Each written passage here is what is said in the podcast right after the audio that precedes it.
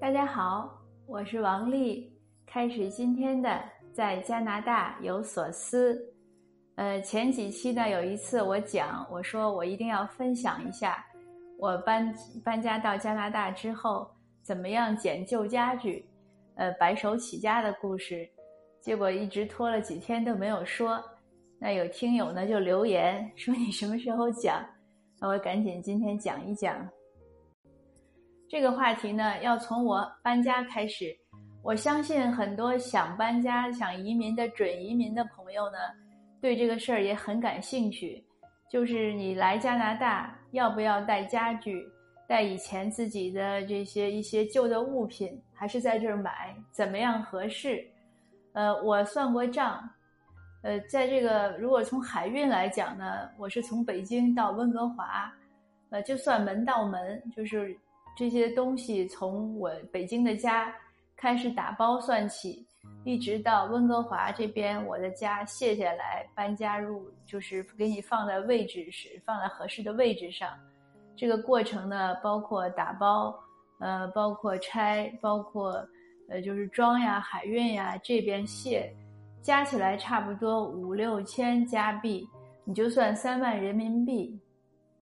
那这个呢是一个呃，就是很明确的金钱的衡量，呃，所以如果是说呃你在北在国内的东西没有什么值得留恋的，那肯定是来这边买可能也差不了多少，呃，因为我搬的时候呢是搬的二十尺的货柜，就是你你也可以搬散货，当然越就是他们讲说你的这个货运体积越大呢，可能越相对划算一点。那这是供于大家参考。那为什么我当时要搬家过来呢？一个很大的原因呢，我是要搬我的书，因为我大概有三四千册藏书，就是那些年自己一点点买来的。呃，有一些看过了，有一些还没有看过，有一些是翻过的。那我也讲过，我这个差不多唯一的购物癖好就是买书，书我是不舍得扔的。那我要搬书呢？就还有个问题，我就要订一些书架。当然，书架你从这边也可以买到，就最便宜的，比如说像宜家，它都是很标准的书架，也不错。我自己订的书架也是像宜家那样的材料，就是板材的。呃，那为什么我要订呢？呃，两个原因，一个是快，因为我想我四五三四千册书过来。我要拆箱，我就希望它能码在架子上，要不然你拆了堆哪儿？第二呢，还有就是因为我当时是先买了房，所以我是量了尺寸。那在哪个地方呢？我要放什么书架？如果你在买呢，可能很难买到那么合适的。那既然呢，我要搬货柜，呃，那我索性呢，就是因为书和书架那些肯定只能占一部分，大概是三分之一吧。那我就索性也订了，就在同一家家具厂订了床和床垫儿。床垫儿为什么要订呢？呃，这也是一个事实，就很有趣。这边的床垫儿呢都比较软，就是好像我们中国人都觉得有点软。国内的床垫儿都比较硬，呃，那我腰不太好，所以就订了硬一点的。当然，其实在这边买也没有问题，因为这边呢还有很多高科技的床垫儿，尤其是这些年发展的比较快。前几天还有一个朋友跟我推荐一种床垫，说就是就是，比如说你两个人睡在床上，一个人翻身，另外一个人不会感觉到床垫动，还有什么记忆海绵啊之类的，呃，就是你就是说你不搬来在这儿买也可以。那搬家呢还要考虑另外一个因素，就是关税。呃，对于移民来讲呢，你是有一次机会可以搬你以前的旧东西，是可以免税的。呃，但是呢，一定要诚实报税，就是你这一你这些货，不管是几个集装箱，多大的尺寸，里面有没有新买的？如果新买的，一定要报税。当然，他一般不会抽查，但是他也会遇到抽查。那有的人说，那我把包装都拆了，我都说是旧的，就是你从，呃，怎么说？从法律上是可以的，但是我不赞成这样，就是你在道德上是败坏的，这样不好。你既然能花得起那个钱去买，你也了解这个法律，你就应该充分的考虑到，就是我们都希望一个社会是怎么样的和谐呀、诚实呀、守信呀。那我们要从自己做起，这是这是最主要的，要不然你移民干嘛呢？对吧？你你不是要把一个坏的风气就带过来？我我自己呢，我们当时是交了八百多块钱的税，因为里面确实是有新买的东西，像我这些家具啊，这些都是新买的，那我就全部如实申报了。那我也遇到过一个人，呃，他当时也是朋友的朋友介绍找我，他问了很多关于这些搬家呀什么的问题。他过来之后呢，呃，他很得意，他说我搬他搬的是四十尺的货柜，他说全是新的。我说你上了多少钱的税啊？他特别得意，他说我一分钱都没上，我全部填的是旧的，他们也不查。就冲他这句话，我就没有再见他。他本来约我说过来我们见见面，但是我我这个人也是性格比较比较倔强，我就觉得这样的人不值得我去认识，就是太差劲了。一方面说你偷税就算了，还这么得意，这个就是 double 的差劲，就是双倍的差劲。那我就没有再见过他。那后来好像听说他搬多伦多了，嗯，所以呢，就是你在搬家的时候，如果要海运集装箱啊什么，一定要考虑这两个因素，就是运费和关税。呃，我呢没有运那些就是床上用品，什么被单儿什么那些，我都是就是以前用过的带过来。但是我有朋友运过来，他说那个税是更高的，所以那那些东西呢，你就最好在这边买，宜家什么也有，也不算贵。那海运搬家的时候呢，我我找的那个海运公司很负责，那个小师傅手艺很好，我们搬所有的东西没有碎的，因为有些玻璃啊什么的都没有碎，很棒。然后呢，就是我要搬沙发，他就不肯，他说你不要搬，因为当时我其实是呃就是订的那种就是呃木木式的，就中国老式的这样的东西椅子，他说你这又不是文物，他说你别搬了。说你这个打包呢，打包费太贵，因为他们打包是按体积算，沙发它不是你打起来它是个立方形的嘛。他说这个太贵，划不来。他说你去那边买吧，所以他不肯替我打。后来我想也就算了。那因此呢，我们过来的时候呢，嗯，你像沙发、茶几、呃餐桌这些都没有带，所以这就奠定了一个我在这边买二手家具和捡二手家具的前提。呃，啰嗦了这么多，才步入主题。那过来呢，也有一认识一些邻居啊，讲他说，因为这边家具店也很多，而且我所在的这个城市呢，是恰好有号称据说是大温地区的家具一条街，都是离我不远的一个地方。那我认识一个邻居呢，呃，他花了一年的时间，把他整个的空房空房子就是买齐了。他说：“反正也没事儿干，我每天呢就开车过去转一下。他一个是看看有什么新样式，另外呢，关键就是他也想省钱。有很多的那个，有时候一些样品啊或者怎么样，家具店呢就经常会就是贴那个打折 sales。他就一看到这样的，又是他喜欢的，他就买过来。他的家具都是这样一件一件凑齐的。那那也当然也有人不差钱，我也认识一个朋友买了房过来。”呃，两个星期所有的家具买齐了，人家不要打折，就是看中什么买什么。那可能也也还好，他买的都是据说是意大利那个什么名牌，他说加起来可能十万加币吧，五十万人民币。那对他来说不是个事儿，所以就是，但 anyway 就是有很多方式可以买。那我们呢，当时呢也去逛了一次家具那个一条街。呃，可是很不幸呢，我们家两位男士都是特别不喜欢逛街。呃，那天我就记得一一进去，我小孩当时六岁半嘛，他进去他就看到哪儿有铺着地毯，他就躺在地毯上不肯起来，他也不哭也不闹，反正他就蔫哒哒的不想走。那我先生当然也不爱逛街，又很心疼他儿子，他们俩就一会儿抱呀，一会儿讲故事呀，就磨磨蹭蹭。我呢，一个人在这个家具丛林中东奔西走，看中了又得回去找他们。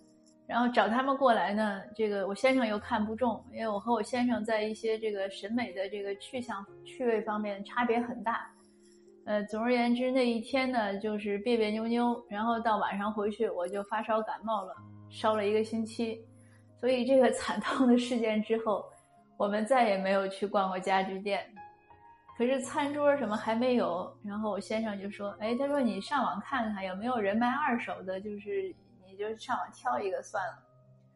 我呢也是很幸运，一挑的时候呢，恰巧看到呃有一家他是住在公寓里两室一厅的公寓，他要回流，所以他所有的家具全部清空，而且只卖一千五百加币。那我觉得是不算真的是比较便宜了，就很合适。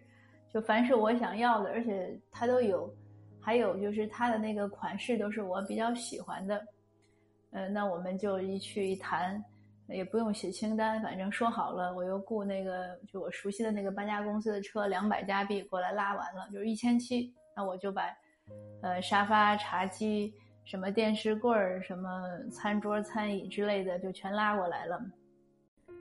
然后还额外的得到了两张床，呃，这样我地下室呢有一间空空的空的卧室呢就有了床，可是地下室呢还空着。那反正现在生活就基本的用品就备齐了，所以我们也没再着急。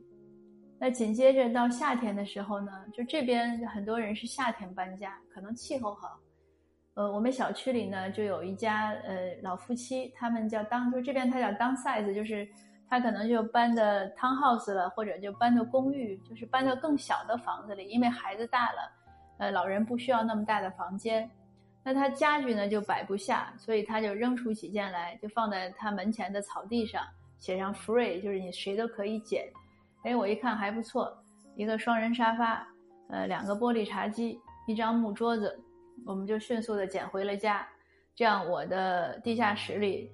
就有了桌子呀，什么这些就有有一些东西了。那后来呢，呃，也有朋友说搬家，还有给过我一张桌子，呃，还有什么就是零七碎八的吧。那我在我们小区门口呢，捡到过一辆自行车，就小孩子自行车，当时正好我小孩可以骑，但是那个自行车呢闸有点坏，呃，我公爹在这儿的时候给修好了，所以孩子的自行车呢没买过，捡过一辆，然后朋友送过一辆。就是他的孩子骑大了之后不骑的，那这两辆自行车呢？我小孩后来不能骑呢，我们也就都送送人了。所以这边就是这种旧的商品，它是个来回的流通。那小孩的很多衣服小了呢，呃，我也送朋友，呃，也捐出去。他这边捐的也很方便，有一些设好的那种大的箱子，你可以装好了，就当你洗干净叠好了，拿塑料袋装好，你可以放进去。呃，也有一个叫 Big Brother 的一个公司，一个慈善组织。你给他打电话，嗯，他安排你哪天会到你们这边，他要你把衣服放在外面，就装好袋，他去拿走。那还有呢，就是有有像这种慈善商店，我经常逛的一个叫 Value Village，他什么都你什么都可以捐过去，呃，他自己去甄别能不能用，要不要修，怎么样，所以很省劲。很多人搬家呢，就会把一些零碎全捐过去。那我我所有的那个室内的那种小的陶瓷花盆，基本上都是在 Value Village 买的，都都很便宜，一两块呀。因为有一段时间我小孩学打鼓，他学打鼓半个小时，我送他过去呢，旁边正好有一家这个店，每星期我都去逛一次，所以后来我们家就所有的那个绿植很多，就是小的那种小盆儿。我也在 Value Village 呢淘到两个，貌似是民国时期的，很好看，但是也没有人鉴定了，就是觉得自己淘着玩儿。那后来我们家里因为花盆太多了，我才不再去。呃，那二手的大概就是这样一种状态，就是如果你需要二手的呢，呃，这边有有两个系列的，还有一个是救世军开的商店，也都是别人捐过去的。我还真认识一个人呢，他就是在这样的商店里去淘古董。淘中国的也淘，就是西洋这边本地的，他淘到不少，呃，而且因为淘古董，他学英语，因为他也要卖嘛，他还上网和人交流，呃，就是又赚钱，然后 又又培养了自自己的兴趣，英语还练出来了，也了解了这个社会，所以这个机会也蛮多。嗯，捡了一两年呢，我家里就地下室的那些家具，基本上就是就是捡来的，或者是朋友给的。还有一张大的桌子，我先生教学生中文，他想要一张大桌子。呃，有个朋友说，哎，我家里正好有一张，我也不用，也没地儿搁，你拿走吧。就这样，所以就凑齐了。我们也有从网上也也有买一些，有人搬家呀，什么买几个书架呀，就是。那我还有两次，我我三次吧，我觉得捡东西让我捡的非常超开心的，是什么？就是当我一动念头，我想，哎，我需要什么的时候，突然我就 在路边看到一个，呃，有一个是我当时想，我们家那个外面，哎，我觉得光秃秃的，需要一点绿植，但是它都是水泥地，你没办法种花。我想，哎，要是有一个大的室外花盆就好了。这个念头刚一萌生，第二天我们开车快回家的路上，在路边我就看到那样一个白色的瓷，一个大的瓷花盆。最妙的呢是那个花盆的背呢是直的，所以正好就是让你贴着墙放的。哎，我马上就跟我先生讲，我说你停车，我我要捡那个，但是他又掉头回来又帮我捡到，然后我就在那里面装了土，从后园移了一丛竹子，放在车库门边，很好看。而且也体现就是华人的家，因为有竹子嘛。那还有呢，从邻居们扔出来的那些盆盆罐罐里啊，捡过两个很漂亮的，就是手绘的内绘的那种画屏，枫桥夜泊的诗画的荷花很美，而且两个因为都是手绘嘛，所以很独特。呃，就每次一到这样的时候，我就很开心，因为就是你想什么有什么，就所谓那个吸引力法则嘛。当然，也话说回来，就是什么机会只给有准备的人。其实道理很简单，就是因为你想了，你才会关注。其实经常开车上下的时候呢，都看到路边就是上山下山，路边总有人扔东西出来，不要的。因为我不关注，所以看到了就不会动心。那关注的时候呢，哎，一看到觉得哎不错。那这也提醒我们要经常心怀善念，心怀美好的愿望。你有这样的想法的时候呢，事情发生、机会来临呢，我们可能就能抓得住。当然了，这家具够了，东西够了，就不再关注了。路边再有什么呢？我也很少去在意了，就是够了嘛。要不然太多了也放不下。嗯，那说到最后呢，就是想一想，总结起来，我地下室的东西基本上就是这样来的。呃，捡来的朋友送的，呃，也有二手的，就整个构成了我现在家里的这些家具。家具呢，有一半是自己带来的，一半是二手来的。呃，我我喜欢用“白手起家”这个词，当然不能和三毛女士当年在撒哈拉相比了。呃，但是对于自己这样一点一点，就像小鸟筑巢一样，呃，慢慢的一点一点从这儿从那儿得来一些自己喜欢的物品。让自己的家呢变得越来越丰富，呃，越来越温馨，也是件开心的事情。就好像真的是在用双手建设自己的生活。那可惜呢，我不是那种巧手的人。呃，我们这边有很多人手很巧呢，自己会做木工啊，会做一些手艺。他们很多家具呀，一些小物件都是自己做的，那就更开心啦。嗯，那今天的分享呢，就到这儿。